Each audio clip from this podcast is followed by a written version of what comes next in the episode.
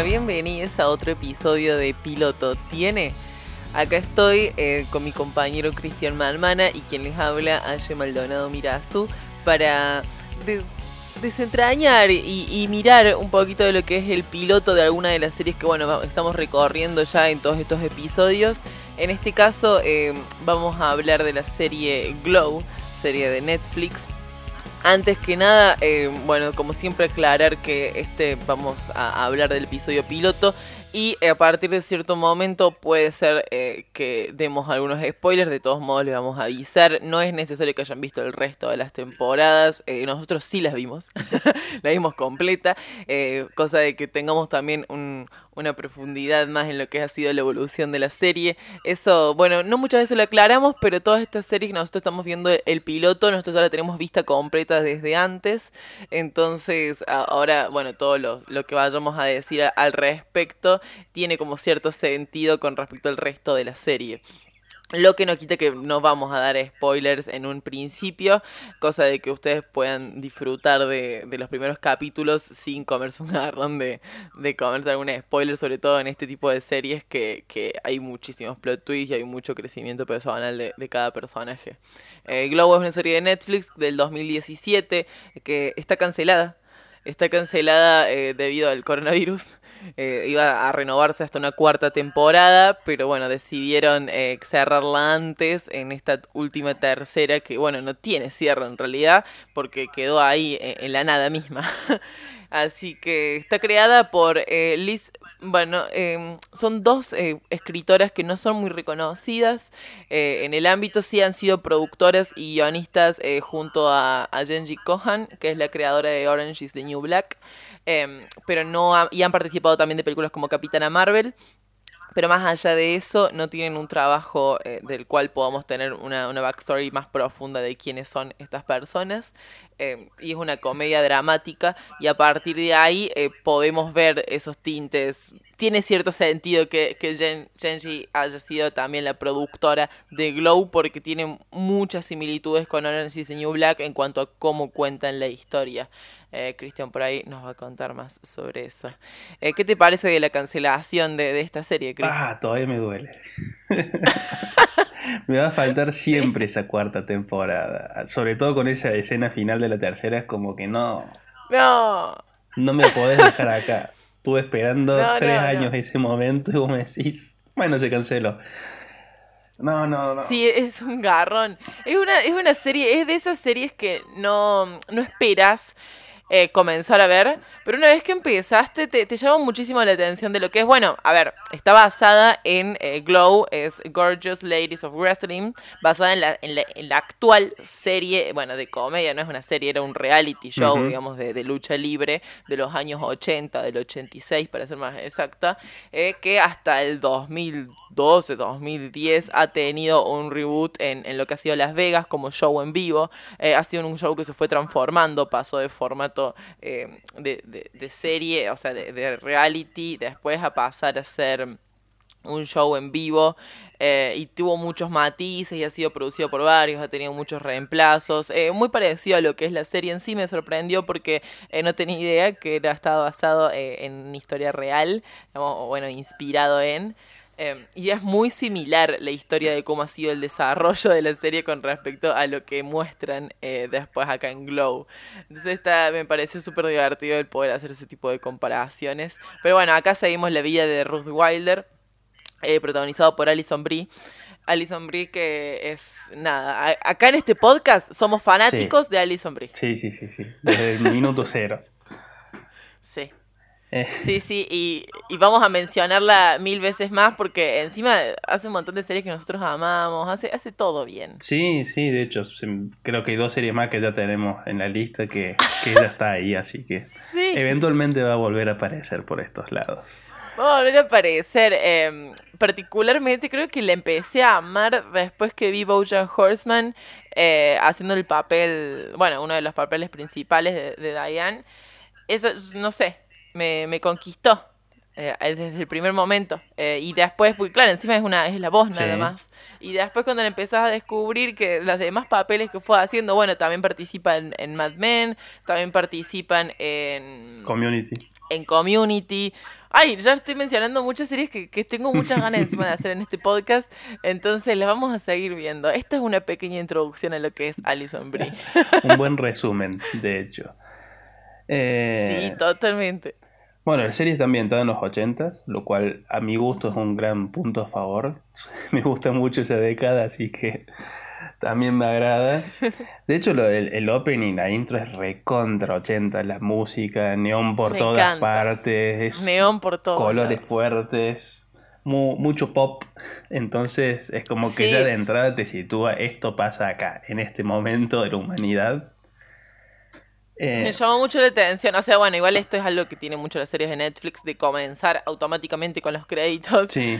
Eh, que por ahí veníamos acostumbrados de, algunas series que, tienen como una pequeña intro, una escena media inicial para después introducir los títulos. Y que ahora introduzcan los títulos así de una, eh, me pareció como raro. Porque estaba venía de, de, otro ritmo de series. Pero mm, es es un vistazo, digamos, vos no tenés ni idea de qué va a pasar porque encima eh, es, un, es una temática que no, no está muy explotada, digamos, esto de, de, hacer el tema de la lucha libre femenina y todo, ves mucho glamour, mucho glitter por todos lados, tiene unos títulos y unas imágenes para presentar eh, esta serie que son fantásticas, Netflix, sinceramente las producciones y las sesiones que han hecho para, para promocionarla eh, te llaman la atención automáticamente. Y decís ¿qué carajo estoy por ver?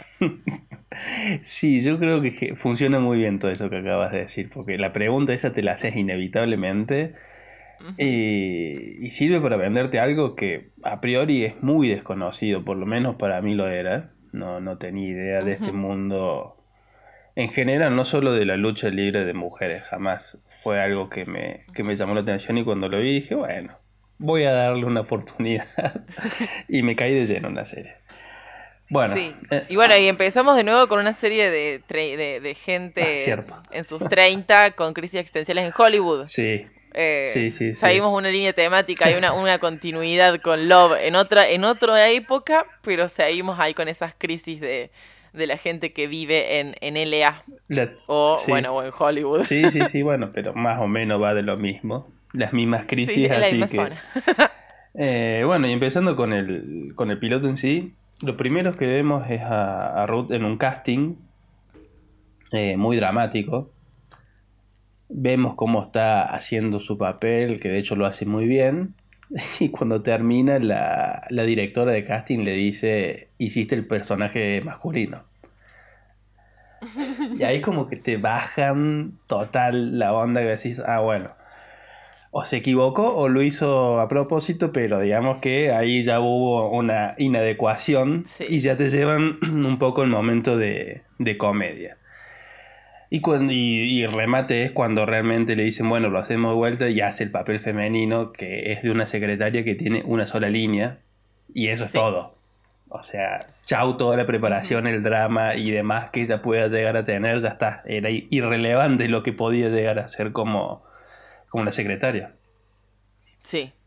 Eh, y, que, y, que siempre, y que siempre se toca esto de em, la industria, volvemos, es como una crítica constante que no solamente vemos en esta serie, sino en la gran mayoría, digamos, que está ambientada dentro de los 80, de personas que, que, tienen, quieren trabajar como, como actrices o bueno, o en todo lo que es el cine, em, de la sexualización constante que se le hace a la mujer y cómo tiene un rol muy mínimo y tiene como los papeles más chotos y tiene como, bueno, después de nada, lo seguimos viendo y desarrollando en la crisis misma que tiene, que tiene Ruth al, al, hablar con la directora de casting y al decir esto, che, yo quiero ser una actriz seria. Em, pero todos los papeles importantes de las grandes cadenas y todo, eh, el papel que vas a hacer va a ser o de extra, o de secretaria, o de esposa de, o no vas a tener para nada nunca la acción en la mano, a no ser que ya seas una actriz reconocida por alguna otra cosa y ya tengas una trayectoria armada. Si sos nueva, empezás desde abajo.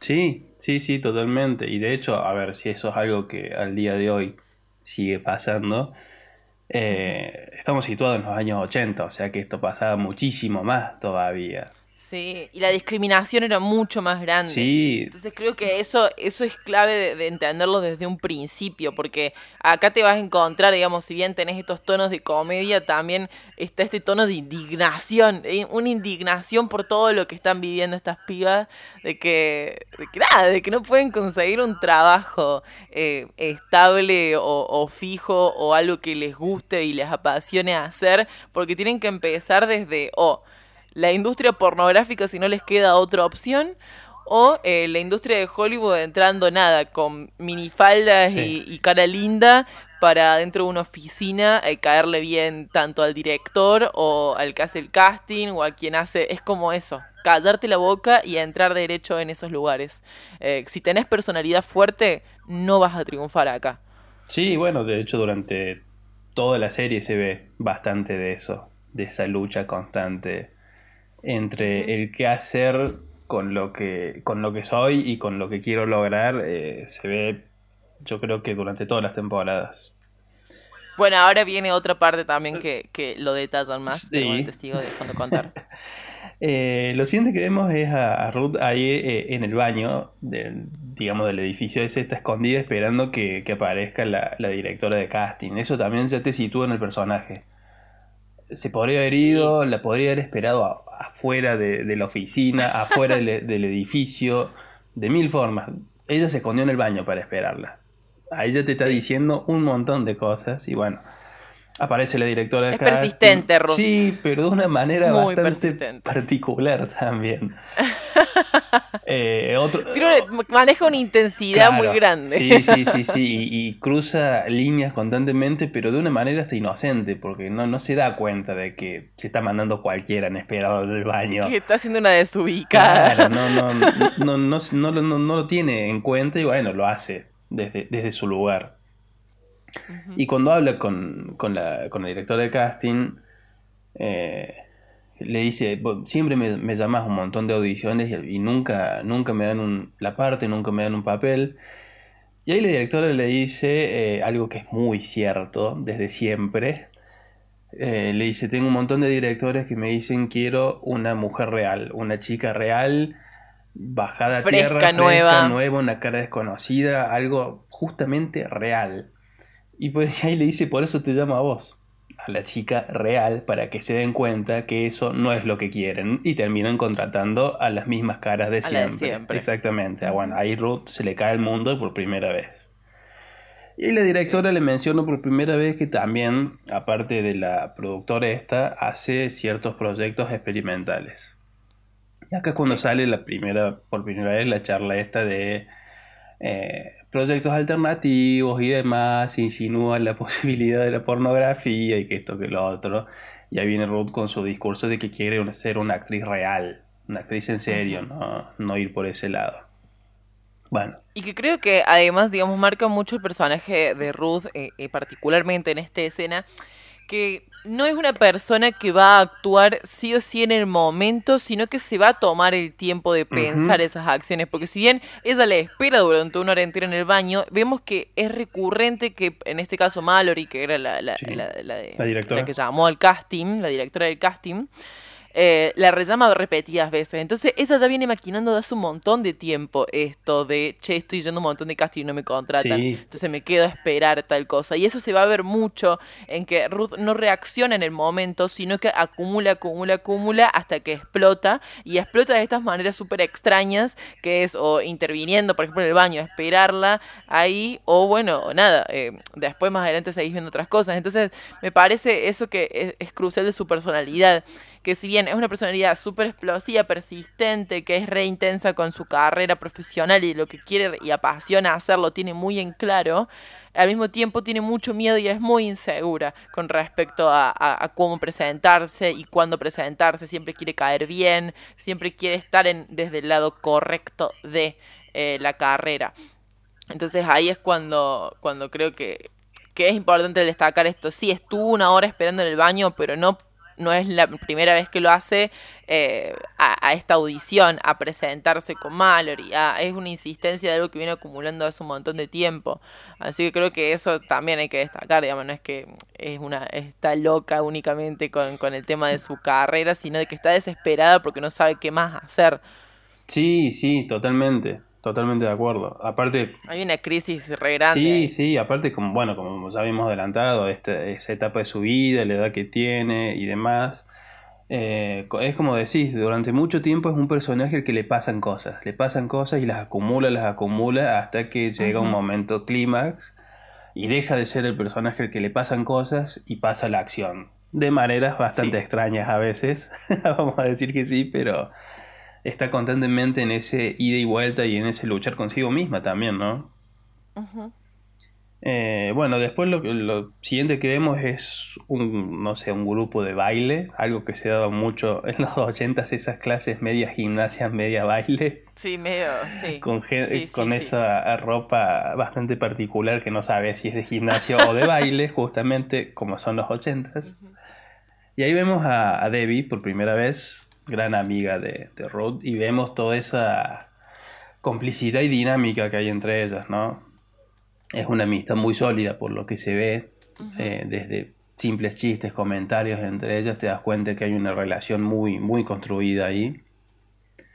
No, en esa escena en particular, ahí del baile, no pasan grandes cosas hasta que se van al vestuario, donde se están cambiando, y ahí hay una charla bastante particular Sí, creo que es más que nada para ambientarte en dónde estamos situados y cuál es el contexto de qué es lo que hacen, esto de mantenerse activa haciendo ciertas actividades que les permita desarrollar la creatividad y les mantenga en cuerpo eh, y les mantenga en estado y, esa constante búsqueda de el verse bien. Exactamente. Eh, sobre todo, bueno, con, con la con amiga que de Ruth que se nos presenta en ese momento, que es claramente uno de los personajes principales de Vi. Eh, pero bueno, ahí recién se nos introduce. Y, y que nada, que es eso, es, es, es abismal. A mí esto es algo que me encanta del casting, de lo que han hecho con Debbie y Ruth. Porque es abismal la diferencia entre ambas personas. Y ya desde el outfit que usan para para no sé bailar en esta en esta clase para asistir a esta clase te da la te da la pauta de quién es la que eh, le está yendo bien realmente. sí, que a quién le lleva bien, quién es segura y quién no. Eh, no solo... ¿Quién la tuvo eh, de otra forma a la carrera? ¿Quién la vivió de otra forma? y ya ni siquiera sabiendo qué hace Debbie, en un principio notamos de que esas dos amigas hay una que le está yendo mejor que la otra. Sí, sí, sin duda. Y ahí te habla también mucho de lo bien y lo excelentemente caracterizada que está en esta serie Allison. Porque ella tranquilamente eh, en otro contexto podría haber hecho de ese otro papel y te lo vende también, ¿entendés? Pero acá te, desde cómo tiene el pelo arreglado ya te cambia con, completamente la, idea que tenés sí, la forma de caminar que tiene, eh, esa, esa, de estar cabizbaja todo el tiempo, de, de, como hombros encogidos, eh, aparte que está súper flaquita en esta serie, ah, está súper delgada. Em, Al revés. No, nada, o sea, es como... Sí, Debbie. Tiene otro físico, siempre mirando para ¡Qué arriba. ¡Qué mujer! Sí, totalmente. Eh, Así eh, estás. Eh, pero, y siempre con, viste, con un poco la cabeza inclinada hacia arriba. Es de por sí es más alta que, que Allison, entonces también. No, es gigante encima, o sea, comparándola con Allison. Sí, qué sé yo. Ella está bronceada, Allison está pálida. O sea, hay un montón de detalles que te están diciendo quién es quién ahí sin embargo, eh, también hay que rescatar mucho de esa escena, eh, cómo se acompañan mutuamente y que realmente te están diciendo que, eh, o sea, en la primera escena de ellas dos juntas, la tremenda amistad que hay ahí. Lo cual es fundamental para el resto del, episodio y de, la, y de la serie. Tremenda amistad. A ver. Hasta ahí sí. Hay mucha gente que te puede decir muchas cosas. Sí, sí, después termine el episodio. Hasta ese momento lo era. Bueno, ya en el vestuario tienen esta charla, bueno, eh, Ruth le cuenta más o menos cómo está su vida laboral y económica, le, hace chistes sobre que va a ser porno y demás, y que esto que lo otro. Y ahí Debbie hace otro planteo, eh, muy, muy naturalizado por parte de ella, sobre las elecciones de vida que hizo eh, de cómo dejó su carrera de actriz para, ser, madre. para tener una familia y le dice a Ruth que ella también debería elegir eso y que, y que las y más o menos como que da a entender, según lo que entendí yo, que las dos opciones que manejaban eran esas. Sí. Si seguís con tu trabajo te va a ir mal y vas a fracasar y vas a tener trabajos horribles y nunca vas a tener estabilidad y cada vez vas a ser más grande, vas a tener menos oportunidades y demás. O dejas todo, formas una familia, sos madre y que la estabilidad la, la provea el esposo. Sí, me encanta, me encanta de que ella destaque en ese día, en esa línea de diálogo, de decir, Mark me propuso que deje el trabajo y me dedique a embarazarme y que él va a pagar todo. O sea, viene desde la iniciativa del mismo marido de decir, che, fíjate que por ahí no te está yendo muy bien en esto de la actuación, así que podés hacerte madre y dejar esto. Total, nunca despegaste tanto como Y yo puedo, yo me encargo de eh, todo. Me alcanza. Sí. Me puedo, sí, yo puedo solo. Claro, ¿no? Lo tuyo es un hobby. Y la terrible eh, eh, brecha salarial también, obviamente, ¿no? tremendo. Y bueno, y también vemos un poquito el vistazo de lo que ha sido la carrera de Debbie, ¿no? una carrera en la cual comenzó, al parecer, eh, en un programa de televisión súper importante que tiene así como cierto renombre, porque por algo nombran el título nada más, como de decir, che, yo estuve en Encinada Paradise, o no me acuerdo eh, el nombre, algo así. Em, y el personaje principal estaba súper emocionada, me ponen en coma durante un año. Eh, y durante un año y después retomé, qué sé yo, dije en silla de ruedas y eso. Entonces ahí vemos también cómo es eh, que no importa si tenés un papel en una de las series más importantes, también podés ser súper relegada eh, si te la mandas, aunque sea un poco. Si hablas un poquito de más, vas a quedar. Eh, tu personaje lo van a matar y vas a estar presente todavía en la serie porque tenés un contrato por ahí, pero vas a estar eh, sin diálogos, sin líneas, tirada en una cama que te enfocan un par de veces por, por capítulo, ¿entendés? Sí, y aparte, más allá de que este personaje y la actriz en particular es, muy linda, recontra cumple con el estereotipo de la mujer de los ochentas. Alta, rubia, con ese cuerpo y demás, y así y todo la mandaron a una cama del hospital durante tres temporadas, que no se le vio la cara. O sea, ella tenía todo lo que querían y así mismo, chau, se fue, la borraron. Sí, sí, sí. Entonces es eso, es la, impotencia de, de trabajar en una en un negocio que que te, así como apareciste, desapareces y no sos nadie. Sí, sí. Te pueden cancelar absolutamente todo el mundo. Y bueno, y también que Mallory se lo dice, ¿no? Por mensaje después a, a Ruth, eh, que el mensaje de voz que le deja, diciendo, che, vos te me acercás de nuevo en un baño, o sea, tipo medio en joda, medio no, te me acercás de nuevo en un baño y yo no dejo que te presentes más a una audición en todo Hollywood. Sí, se acabó tu Porque ese es el poder que pueden llegar a tener todos estos productores y todas estas personas que laburan sí, sí, sí, Totalmente, que lo, conocen a cómo es el mundo, pero cero empatía, ¿no? Van por otro lado, justamente. Eh, bueno, después Ruth vuelve a su casa y ahí tiene una, la llamada de, de, Mallory que le avisa de un casting para un proyecto experimental que no da muchos detalles, que ella no lo está organizando. Mujeres no convencionales. Claro, y que le dice que va por ese lado. Le dice, no sé lo que es, pero si te interesa, presentate. Onda, hace intermediaria. Se lava un poco las manos, pero le pasa esta data y bueno. Ahí tenemos como el, detonante de lo que va a ser el resto del viaje de, de Ruth. Va al, lugar del casting, hay un, hay un montón de mujeres, el lugar es bastante extraño, es como un galpón, un club, sí, medio, está medio venido abajo, no hay mucho, mucho para ver. Y hay, están las hay unas gradas y está el, ring en el medio, ahí es como que vos por primera vez decís, bueno, acá va a pasar algo. Y aparece Sam, el, quien va a ser el director del programa. Sam Silvia. Sam Silvia un personaje también muy, muy propio de aquella época, el director un poco venido a menos, que nunca alzó mucho vuelo, con ciertos vicios, con una masculinidad bastante particular también de la época, muy ácido, cínico, no, no es un tipo sensible muy... Y súper transparente Sí, en, su opinión. O sea, Sí. no tiene filtro para nada. No, no. Y ahí ya lo vemos desde un principio. Tipo, la voy a mirar y si no me gusta tu cara, chao. Si no me parece linda, chao. Sí, sí. Eh, si no te gusta esta opción, Chao. chao. O sea, es así un filtro constante que va Sí, haciendo. sí, sí. Eh, De hecho, en un momento dice, soy el director, no tengo que dar explicaciones de nada, yo Sí. decido y chao. Y te da esa sensación de como que el tipo está ahí porque tiene que estar, pero no tiene muchas ganas de estar ahí. No te- no- o no es lo que le gusta, no es lo que tenía sí, está planeado. medio y obligado. ahí de vuelta aparece la frustración en los personajes. Constantes, todos los personajes están ahí, digamos, como con un plan B, C, Z, ¿no? No, nunca fue la primera opción de nadie eh, esta cuestión. Bueno, Y vemos pibas de que tampoco nunca se presentaron en ningún lado. sí, Vemos, o sea, vemos un montón así de, de personajes muy únicos. Y tenemos un vistazo, digamos, hay primeros planos de los que van a ser también después eh, acompañantes, digamos, Del grupo. participantes del Glow, sí, del grupo. sí, sí. que no lo sabemos. De hecho, ni siquiera se las menciona por, por nombre, un montón, no, no las conoces todavía, pero No, no, no. hay algunos planos que te dicen, bueno, estas van a quedar. Te advierten más o menos que van a ir por ese lado.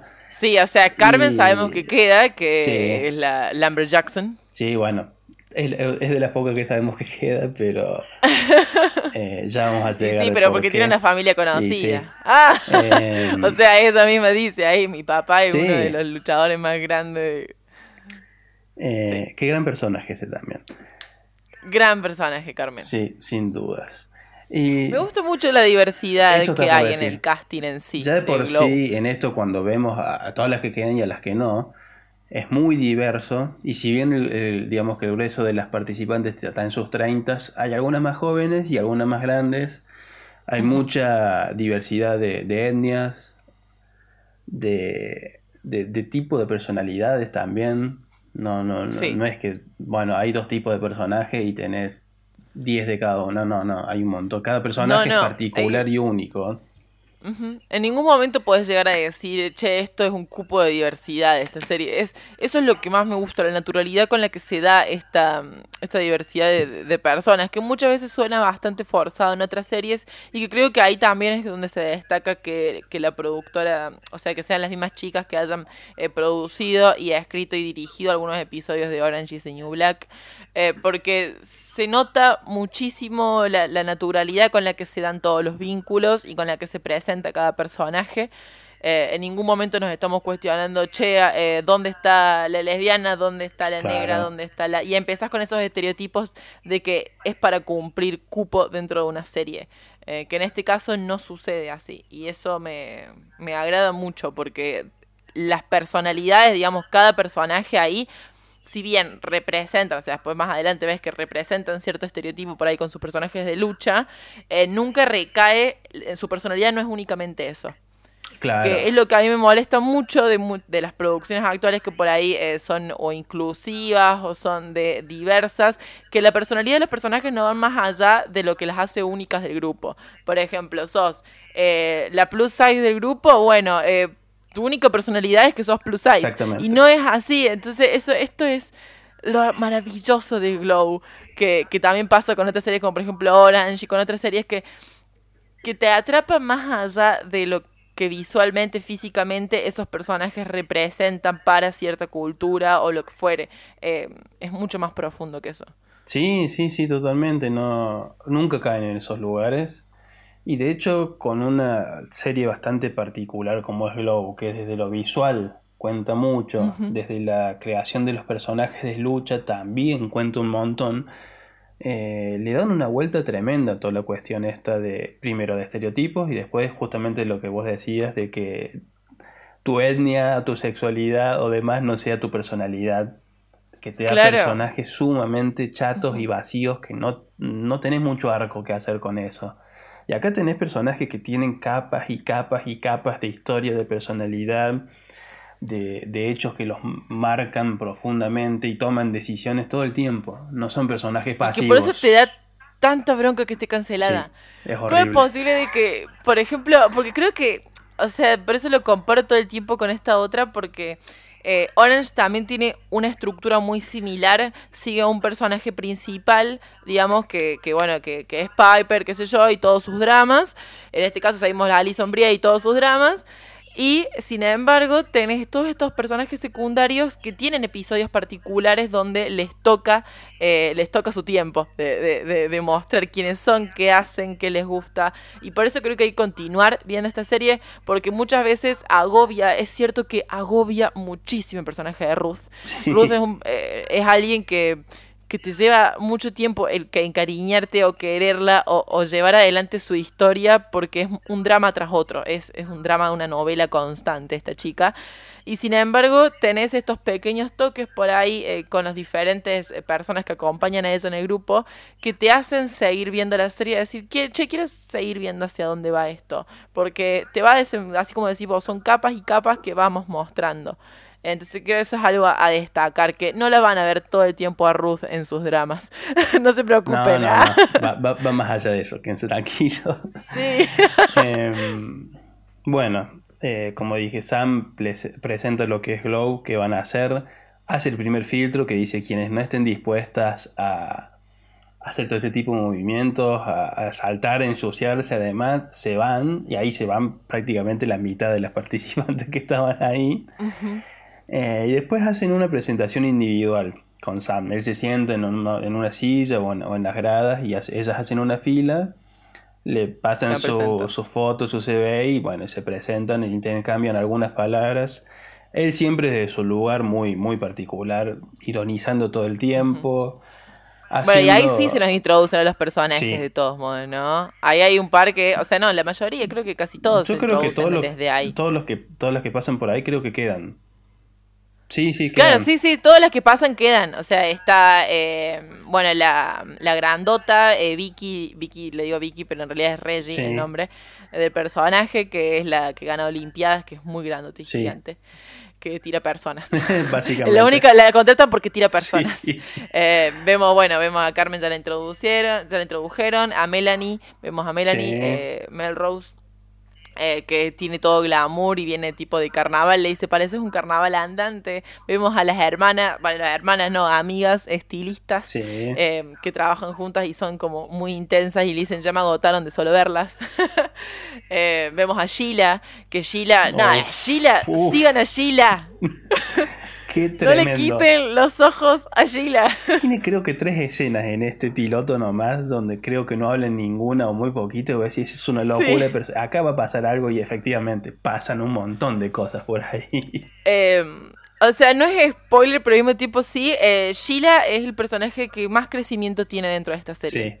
Sí, sí, sí. Por el mucho. que más crecimiento y cambio y evolución tiene y es increíble increíble verlo. Y de hecho la foto de, de CV que ella entrega es buenísima. Es un, sí, sí, es un lobito hecho un bollo.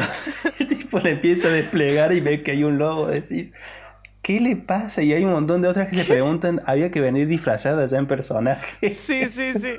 Bueno, eh, justamente también, quien lo pregunta, me gusta que haya ciertas introducciones que si bien, eh, bueno, Artie, digamos, se le presenta así, sí. con esto de, che, había que tener disfraces, y, y no otra vez, bueno, el CV también lo muestran, pero son como escenas recortitas, después presentamos a Británica, eh, bueno, sí. no es Británica en realidad el nombre de ella, pero siempre digo por el nombre por ahí de los personajes que tienen ronda, eh, que es la Británica, justamente eh, que no tiene otra personalidad más que eso, que ser inglesa en un principio, en un principio de este capítulo. Sí. Y eso, y bueno, y muy linda, ¿no? Sí, es, sí, sí. Siempre sí. está vestida con poca ropa. Eh, bueno, y hasta bueno, que llega el, el, el, momento sí. de, de, de Rod y que se da también muy, muy al estilo de ella. De que Sam le está haciendo preguntas retóricas o irónicas y ella le responde en serio, ¿entendés? Como que no se da cuenta de que el tipo la está boludeando. Y ahí sí. te das cuenta que ella tiene eh, un montón de formación actoral, uh -huh. teatral, y vos decís, mmm, ¿realmente esto es para ella? Porque vos ella la, ve, la ves, no sé, eh, en Broadway, te la imaginas en un escenario de ahí interpretando un personaje súper dramático. Y vos decís, sí. ¿te vas a poner mallas deportivas para subir a hacer piruetas en un ring? ¿Vos, vos estás segura de lo que estás haciendo? Uh -huh. Y el mismo Sam se lo pregunta, le dice, esto es para vos, no es. Y de, incluso también el, el, el, tipo también la jode con el hecho de la, de la cara de ella. Y dice, te sí, ves, sos no linda, Y después me pregunto, ¿lo es? Y te veo y justo cuando se pregunta eso, ella hace esa cara de drama, ese casi puchero, de y él dice, no, no, no sos. Y después vuelve a decir, sí sos. Entonces tenés todo ese juego entre ellos, esa ambivalencia de ella de qué personaje o qué imagen puede llegar a dar y cómo la ven el, el resto del mundo. Sí, creo que eso es vital, ¿no? Esto de esa mirada de Sam de decir, te veo y digo, sí, está re buena y abrís la boca, decís un par de palabras, empezás a cuestionar un poco y me la bajaste, tipo, mm, no sé si sos tan linda como antes.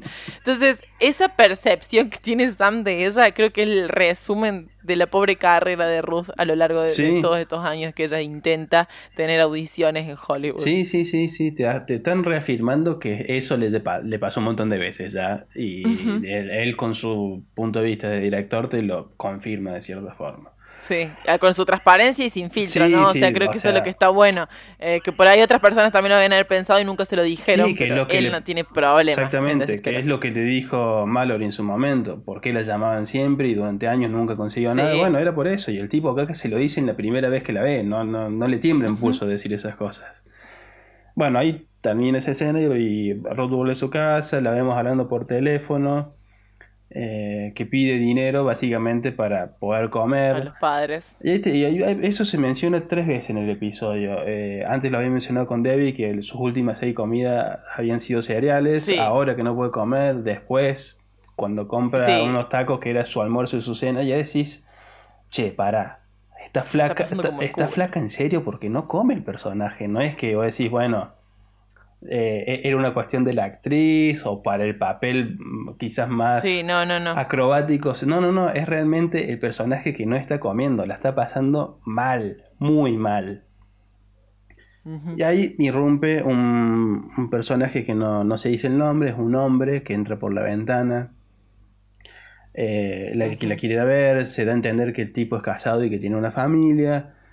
Eh, y que ya habían tenido una aventura una vez, una vez que ella, que ella estuvo borracha, le dice que él se aprovechó, él le dice que también estaba borracho, que ambos se aprovecharon. Que los dos aprovecharon. Que ella le tiró un montón de, de cuestiones sobre injusticias de la vida, de por qué hay gente que tiene todo y ellos dos tenían tan poco, y ahí terminaron juntos. ¿Cómo, ¿Cómo están? Me encanta esa frase, eh, tipo, porque bueno, después entiendes el porqué, de decir nosotros estamos en una fiesta donde hay gente a la cual le sacan fotos y nosotros estamos ahí viendo cómo a los demás le sacan fotos y a nosotros no. Exactamente. Eh, entonces... Fundamental. Eso, sí, es, fundamental y creo que después cuando entendés el, el porqué y, y bueno, nada, este personaje la verdad que es tan detestable, odiable, y, y no, no tengo palabras para describirlo, mucha bronca que me da, eh, porque una vez que, que te das cuenta cuál es el rol que ocupa y el por qué, por ejemplo, no sé, deja a su mujer eh,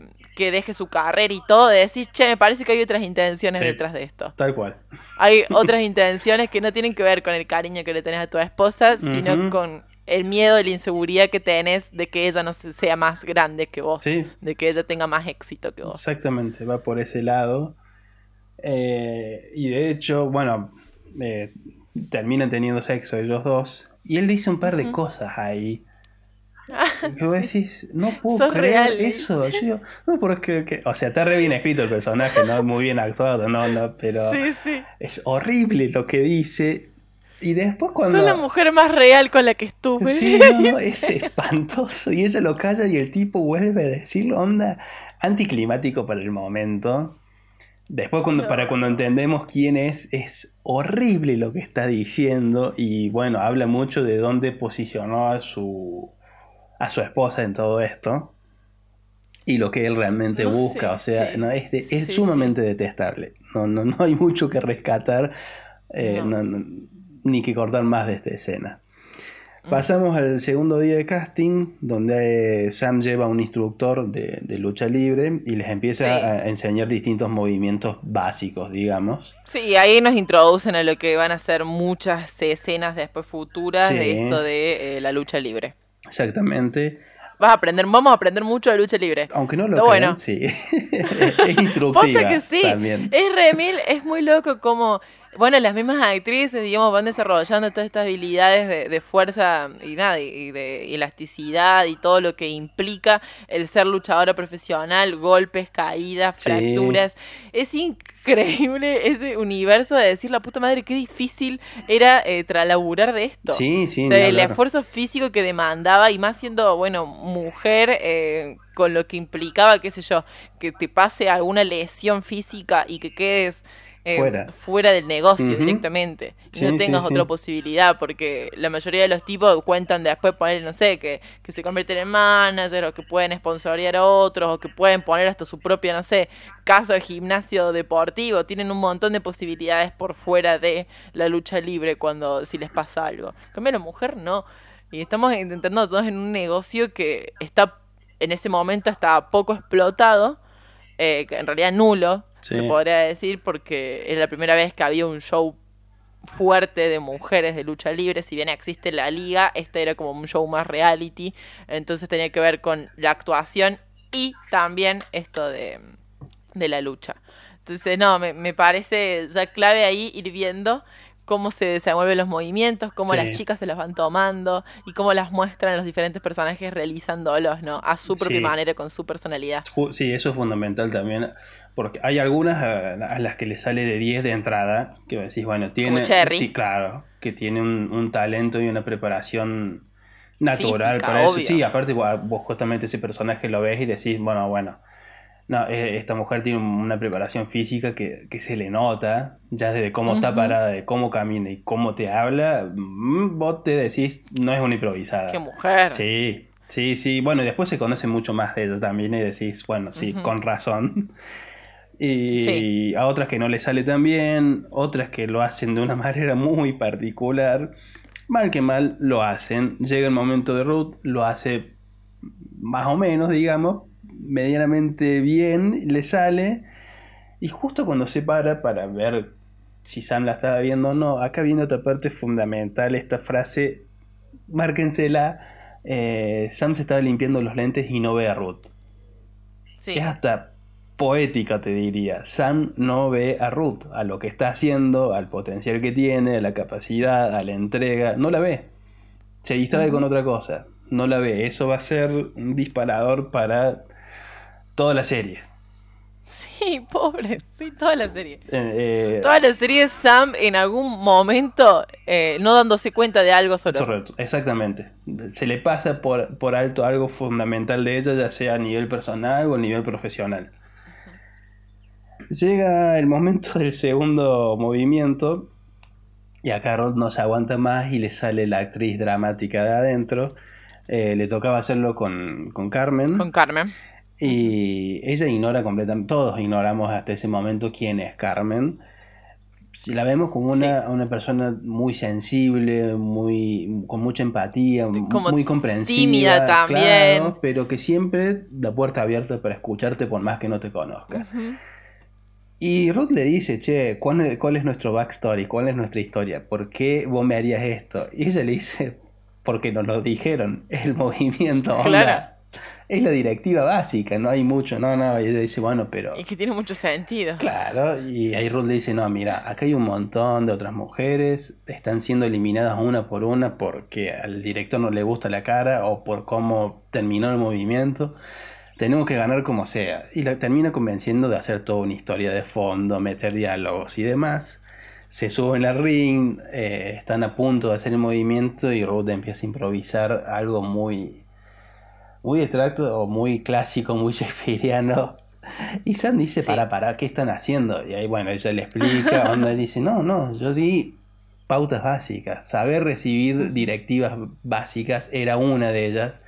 No la cumplieron, se van las dos y las echa. Y sí. Ruth arma un escándalo que por qué, que esto, que lo otro, y ahí le dice, bueno, bueno, accedo. ¿Por qué te tengo que dejar a vos y no a ella? Ruth da un discurso de su entrega, su talento, su drama y demás, bastante convincente, y vos decís, bueno, puede quedar. Puede ser. Le toca a Carmen y Carmen dice, bueno, soy hija de y hermana de, y tira los tres luchadores más grandes de la historia. El tipo claro, que, o sea... ahí dice, no, no lo puedo creer. Va y le da la mano como si fuese eh, heredera de la corona, más o menos. Y realmente el tipo lo toma así, ¿entendés? Como es un honor estar trabajando con vos y para vos. Onda, sos de la realeza. sí. Sam que no casa el nombre. Claro, Sam no casa mucho de esto y cuando le pregunta quién es y le tira quiénes son, le dice, bueno, eh, muy lindo tu discurso, Ruth, me convenció, pero voy con la dinastía, se queda Carmen, vos estás fuera. Totalmente. Chao. otro punto de giro ahí de, Ruth, vuelve a perder todo. Eh, incluso ya perdió su, digamos, su plan A, su plan B, el de respaldo, el experimental. Onda, queda fuera de todas las elecciones siempre, ¿entendés? Ahí ya la ves completamente derrotada.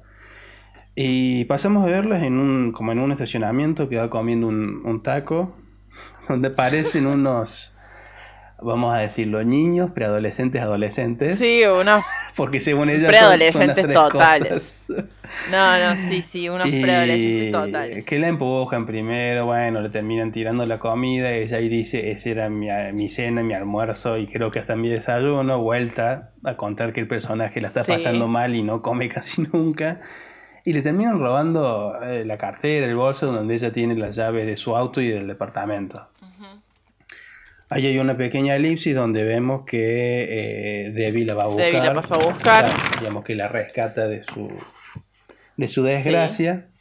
Eh, ella le cuenta lo que pasó y, y, Debbie le dice, te, robó, te robó un grupo de niños. Y ella dice, no, eran adolescentes. bueno, casi adolescentes. Bueno, casi preadolescentes, o sea, eran niños, ¿entendés? Eran niños. Pero te los vende como que eran una pandilla total, porque ella pierde contra todo el mundo, ¿entendés? Pierde contra adultos, contra adolescentes, contra niños. Hasta contra niños. No hay a ella no, no, le puede hacer frente a nada, a nadie. No, a eh, nadie. Está derrotada por todo, inclusive hasta por niños. Sí, sí, sí. Bueno, y le, le dice que ella todavía tiene una llave de su departamento y bueno, dice, bueno, voy a poder entrar, que esto que hace, le dice, ahí está el llavero, lo agarra y tiene una foto de, de Debbie y su familia donde aparece ella y el esposo y ahí vemos que el esposo, Mark, es este hombre que había eh, entrado al departamento eh, de Ruth la noche anterior. Y ahí entendemos un montón de cosas horribles de este personaje. Horrible, no, me hace, me hace mierda, porque ahí te quedas diciendo, no, ¿por qué? ¿Por qué Ruth ¿Por qué lo hiciste? es la única piba que te está ayudando. Es la única persona en el mundo. Y le haces eso. no, no. No tiene chance. Es la única que, que tipo le acompaña. o sea, que vemos en realidad que la acompaña este momento, que la ayuda. La única persona de confianza. Que encima se tiene que venir de Pasadena, que vive en la loma del culo para ir a buscarla a, ella. Y de hecho está con o sea, sabemos que se entrega. O sea, eh, ella se pone al hombro está todo. Totalmente sensible porque fue mamá recientemente. Eh, y ahí es cuando, cuando digo que empezamos a entender una banda, eh, tanto lo que Mark le plantea a Ruth, digamos, cuando, cuando le dice esto de que se siente como agobiado de estar entre estrellas o de personas que son más exitosas que él. Y, eh, y Ruth, que está más o menos en la misma, pero no, o sea, está más o menos en la misma porque en realidad ella está luchando por conseguir ciertas cosas y no la ve a Debbie como un peso, no la ve como una cara, sino que la ve como una amiga, o sea, que, nada, que la acompaña y todo, pero se manda cagadas porque, porque no sé, eh, a veces se la manda, qué sé yo, es, eso. No podés odiar a Ruth en ese momento, incluso me resulta re loco como, incluso sabiendo y viendo el llavero que está marca ahí, no te podés generar odio por Ruth, ni siquiera ahí. Te genera dolor. Es como una lástima, un dolor. Y es, es, peor que el, que el odio. Creo que es mucho peor que el odio, la tristeza que te genera toda esa situación. Aparte Porque que... decís, no, amiga, lo único que te quedaba, lo único, dale. Y, que, te acordás de la primera escena de ellos dos juntos y decís, bueno, esa amistad súper sólida que yo dije, que dijimos, bueno, hasta ahora lo era. esa amistad que súper de, de súper confianza, muy dinámica entre ellas, muy compañera, que era, wow, la amistad. Decís, listo, no duró nada eso. Medio episodio ya me lo tiraron abajo. Se encima, encima la puta madre, tipo Estuviste la noche anterior con su esposo y al otro día la llamaste para que te fuera a buscar y decís, no, no, no. No, cero. no, sí. Te da mucho para pensar del personaje. Decís qué culiada que sos, No, ¿por no. qué hiciste esto? Y, acá, y Sí, encima no, no. volvés a la frase que te dijo. Mark, eh, que sos la mujer más real con la que estuve, y vos la, la ves a Debbie ahí y decís, ¿qué te pasa? O sea, la mina- Chabón, mira lo que tenés enfrente tuyo. Claro, y la, y la predisposición. Sacrificó su carrera por vos. Claro, lo- o que él la presionó para eso, porque anda a saber que estaba despegando. Y aparte, Sí, ella que deja todo y va y levanta a la amiga, levanta al esposo, es madre con todo lo complicado que le está resultando, y se sí, la sigue rebuscando y dice, no, no, no, no es real. Mm, hermano, ¿qué te pasa? No, hermano, sos un. No, Sí, sí, sos sí, una basura. Sos una basura. Me da mucho enojo, Mark. Es una. Nada. O sea, no, hay- no hay chance que, que Debbie. A ver.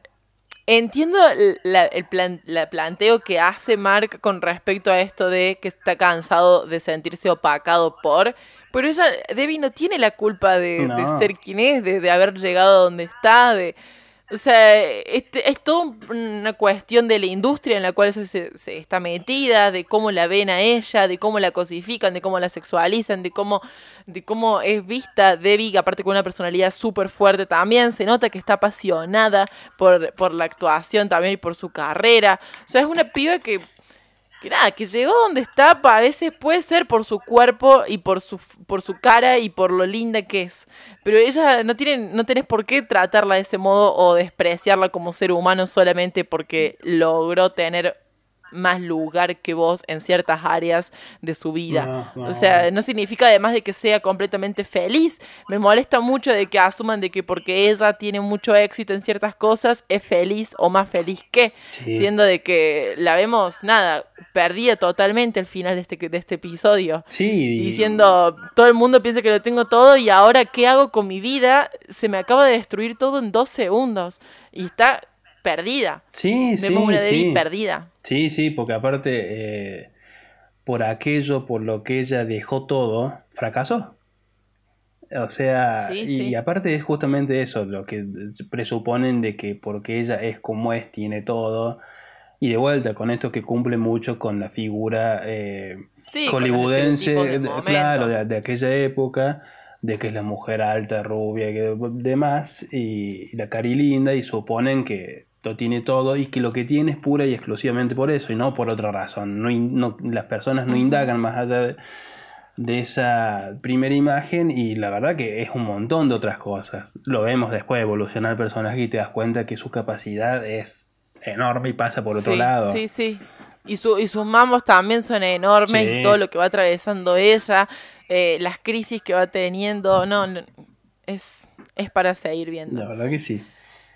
Eh, bueno, después vemos una pequeña escena de Ruth en una clase de teatro donde ella está haciendo lo que le gusta, una Sí, cuestión más de lo mismo drama para y mostrar- El profesor se queda dormido mientras ella está Sí. actuando y ella le recrimina que es el único lugar donde puede hacer lo que le gusta, que pagó por eso, que no tiene plata pero paga lo mismo, que esto que lo y el tipo se termina durmiendo y bueno, no hay mucha más Me relevancia. pone muy mal de que estemos describiendo escenas tan tristes Sí. sobre Ruth. O sea, me parece una serie demasiado deprimente hasta el momento si uno la describe únicamente Sí, y no la ve. un drama Porque, total. Dios, decís, qué vida de mierda. Sí, No, nada le sale bien, nada le sale bien. De hecho, ahí el perso ni siquiera le contestan los otros personajes. Es como que, bueno, ya está. Listo, se acabó. Es, es un destrato y, y- y- e ignorarla completamente. Y ahí te das cuenta que acaba de perder el único lugar que le quedaba. Porque ya nos enteramos que la amistad esa con, con Debbie, por más que todavía Debbie no lo sepa, ya no es la misma que antes. Sí, Ella algo va a pasar. Perdió eh, el lugar en Glow.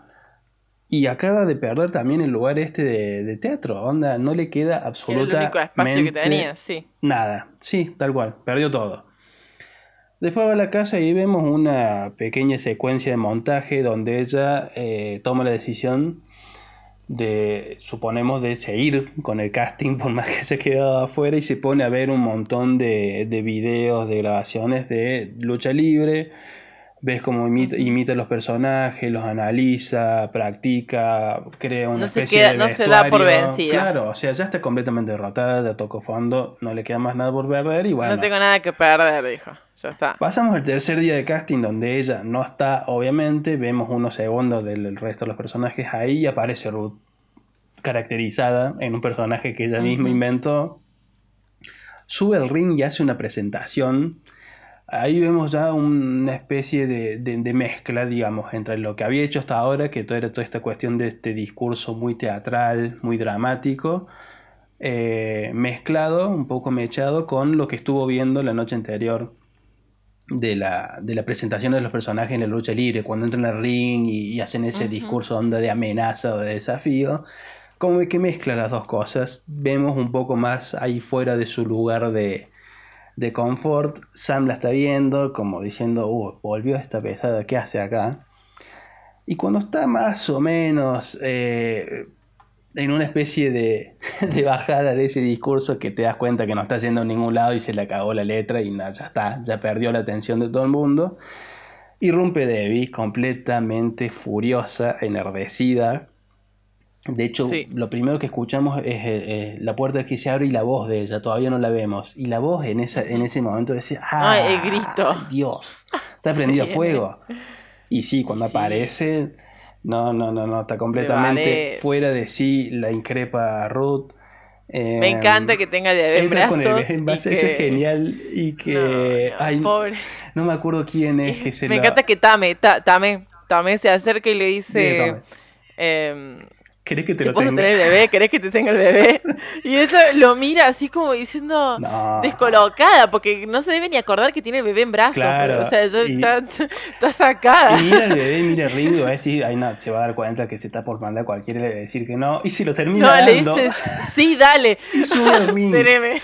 Y ahí decís, uh, acá pasa todo y la empieza a correr a Ruth durante, eh, en el medio del ring y ahí vemos de vuelta eh, la tremenda imponencia física que tiene Debbie sobre Ruth. Es mucho más alta, mucho más grande y Ruth que estaba en personaje la vemos mucho más chiquita, es como que se achica el personaje ahí de vuelta. Sí, no, de parte Eh, eh, muy asustada sí. de ¿qué, qué hago ahora, o sea, ve- encima en medio de toda esta gente, ella desesperada diciendo, bueno, lo hablemos, eh, salgamos de acá, lo hablemos, no hagamos escándalo acá, estamos en otro contexto y, y nada, y Debbie sacadísima. Sacadísimo, le Sí, termina me pegando una cachetada. Y ahí Ruth le vuelve a decir, no, Sí, hablemos. la imponencia física, sí. Claro, no es el lugar, lo hablemos. Y ella le, le- le dice, respondeme, ¿estuviste con Marco? No. Y Ruth le dice, no me hagas responderte esto acá. La vuelve a perseguir. Y bueno, ahí Debbie tiene como una pausa, como un parón que le dice. Ahí se da cuenta justamente lo que vos decías. Y les dicen, no tengo la menor idea qué estoy haciendo. No sé qué pretendo de Es que esto. sí. eh, y la vemos completamente choqueada entre la ira, el dolor, el llanto, el querer gritar. Su mejor amiga y su marido los perdió a los A los dos, al dos. mismo vez. Es como la canción de Don Omar y Aventura, a la misma vez. O sea, No hay sí. chance. Y es como habíamos dicho antes, o sea, ya había dejado su carrera para dedicarse a tener una familia y acaba de perder Sí. a su esposo, a su mejor amiga y aquello por lo que ella dejó su carrera. O sea, es otro personaje que Todo. acaba de perderlo todo y está tocando fondo. Ahí tenés a dos personajes tocando fondo en el ring y que van a ser los dos personajes principales de toda la serie. O sea, te está diciendo también por dónde va a ir. Acá ya estamos obviamente en el clímax Sí. que es la, la ruptura de esa amistad y el enfrentamiento constante de ellas, mientras Sam las está mirando. Y ahí eh, Debbie le dice, yo sé lo que quiero, quiero pelear con vos.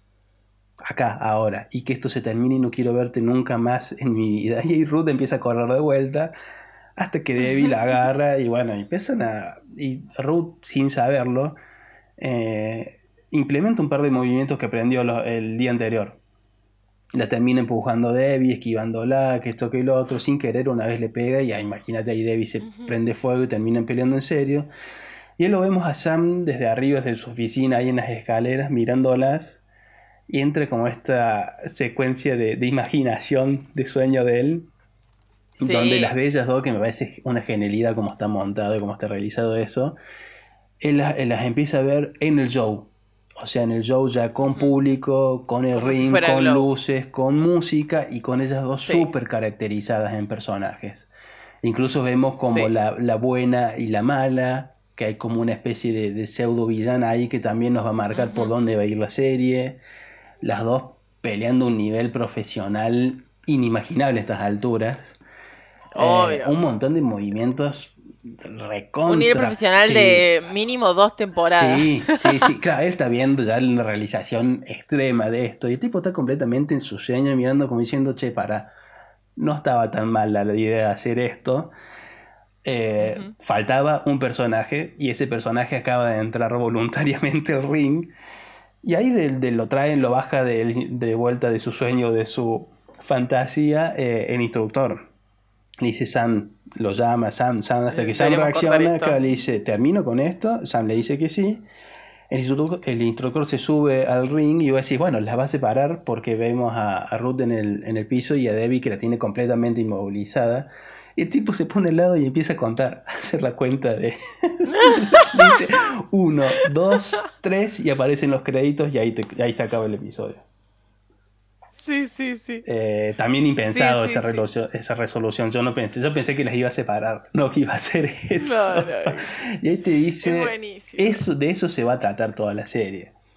De ellas dos se van a ah. transformar en las referentes de todas las otras, les guste o no, porque van a ser las que van a llevar adelante el proyecto. sí, porque Además, son las que tienen mayor cantidad de experiencia, tanto en lo que es actuación como planificación, guion. Sí, producción. Entonces, eh, producción, bueno, Debbie sobre todo en producción. Entonces, sí, eh, a ver, estos son como, eh, no quiero decir que son spoilers, pero son como pequeños vistazos así de los roles que ocupan. Y sobre todo este rol de, de que ya vemos ahora en esta imaginación, en esta fantasía de, de Sam, de, de Debbie como la campeona tipo dorada, rubia, hermosa, que sonríe cuando le pega a, Ruth en el ring y mira al público y le da besos, da abrazos, o sea, es esa, ese rol de, de nada, de la heroína estadounidense. Sí, eh, me encanta, me encanta que le den ese rol. De cultura pop de aquella época también, es una superheroína prácticamente.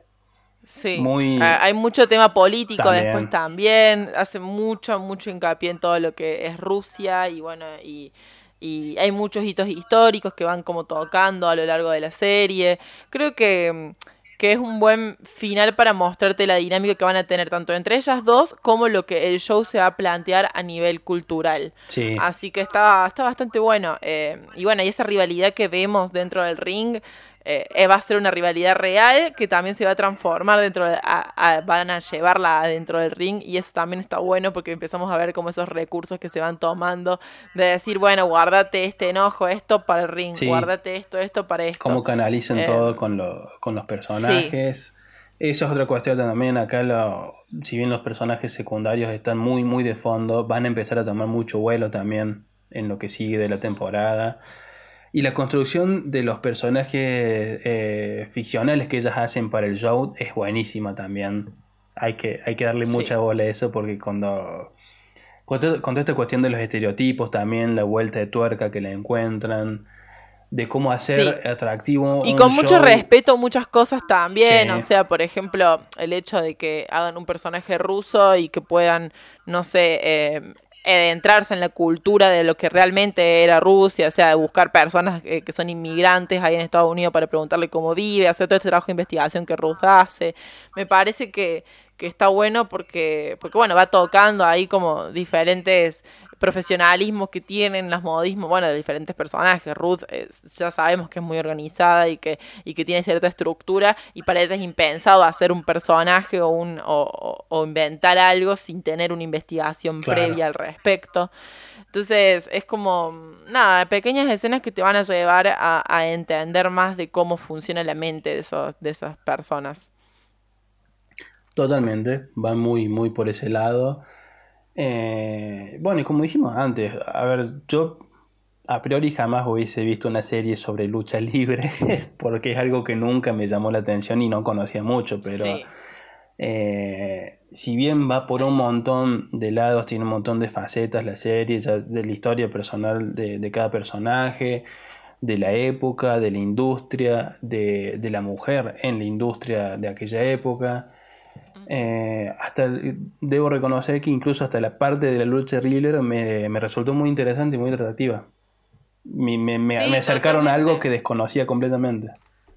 Sí, sí, te acercan a un mundo que desconoces un montón y además eh, introducen temas muy buenos. Así que Glow para mí es, es una recomendación porque es recorta, tiene tres temporadas porque bueno, está cancelada y toca temas muy importantes, toca temas políticos, toca temas de, la diversidad sexual, eh, de lo que son las enfermedades de transmisión sexual, de lo que son la lucha y la discriminación, tanto de etnias como de, de nada, de diferentes eh, situaciones sociopolíticas políticas que se han ido dando y, la llegada de diferentes, qué sé yo, familias a Estados Unidos por las diferentes condiciones que fueren y cómo se han eh, formado ahí, digamos, luego han tenido hijos y todo y cómo esos hijos se han influido de las culturas de las personas inmigrantes dentro del país.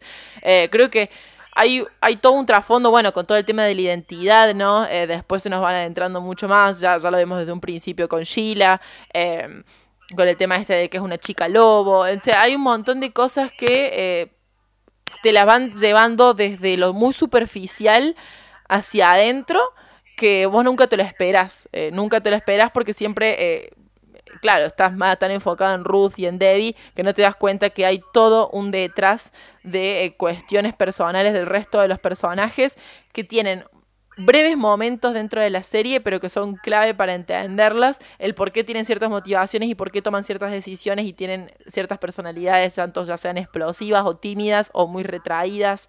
Eh, tenemos personajes musulmanes, personajes que son judíos, eh, hay de todo, hay de todo. O sea, es como remi loco eh, que, que Glow te pueda en tres temporadas únicamente transmitir tanta, tanta seguridad con respecto a ciertos temas. Así que nada, creo que más que recomendada, ¿no? Sí, totalmente. Véanla, analícenla. Cuando la terminen nos avisen, así juntamos firmas para que se haga la cuarta temporada. Totalmente. No puede quedar ahí. No, no, puede quedar ahí. Estoy dispuesto a esperar años para que pase toda esta cuestión del Aunque sea una, así como hicieron con Sense8, tipo una peli. Un especial así. No, no, un especial, sí. No te pido mucho más que eso. Sí, ya van a entender por, eh. qué, por qué tanto hincapié en que merece un cierre acorde y no una, una cancelación. O sea, hay, hay una historia fundamental que terminar ahí. Eh, y bueno, y vamos a, eh, para hacer un cierre de este capítulo que se nos hizo bastante largo también, les pedimos disculpas por eso. Em, Vamos a intentar hacerlo un poquito más summer, o sea, hacer un poquito más de resumen para los próximos. Eh, vamos a ir con una serie corta también para el próximo episodio, para el próximo episodio de Sherlock, una serie que tiene cuatro temporadas, una futura quinta se espera para dentro de dos años. La verdad que es una serie del 2010, que, nos, que la última emisión fue en el 2017, pero solamente tiene cuatro temporadas y tres capítulos por temporada. Así que es muy corta la serie, pueden verla completa también. Eh, es, bueno, corta entre comillas, ¿no? Porque dura una hora cada episodio aproximadamente, pero a comparación por ahí de otras que vamos a ir trayendo más adelante o, o que hemos visto anteriormente, esta es muy mirable y tiene, eh, nada, como protagonistas a Benedict Cumberbatch y Martin Freeman, así que no hay otro motivo para verla más que ese. O sea, yo les digo, Sherlock, esos dos actores la tienen que ver. Sin duda que sí. No les hace falta más razones. Sobran por todos lados. Ya está. Es una. Creo que. No sé si está en Netflix esta serie. Creo que sí, pero no sé si la quitaron. Porque viste que Netflix quita series todo el tiempo. Sí, sí, no. O sea, no es, Así que si no la encuentran así, la pueden encontrar en otras plataformas. Sí. Porque es de la BBC. Y si no, buscan en la página de la BBC y van a encontrar dónde verla. Así que. Sí, no se hagan drama por eso. Eh. Y nada, así vamos a cerrar. Otro episodio de Piloto Tiene, un, un podcast traído por Pinto Podcast, eh, una podcastera, productora que nos acompaña eh, con otras producciones también que yo participo, por ejemplo, como Spoileadazo A, donde spoileamos tres películas. Eh, y nos pueden seguir en Spotify y en las diferentes plataformas de, de podcast que van a estar subidos. Y, nada, les agradecemos como siempre que estén del otro lado y que nos acompañen todo este, todo este tiempo. Eh, compártanos, háblenos y dennos recomendaciones de cosas para ver también, porque nos encanta eh, el mundo del audiovisual. Así que nos encontramos en el próximo episodio. Chau, chau.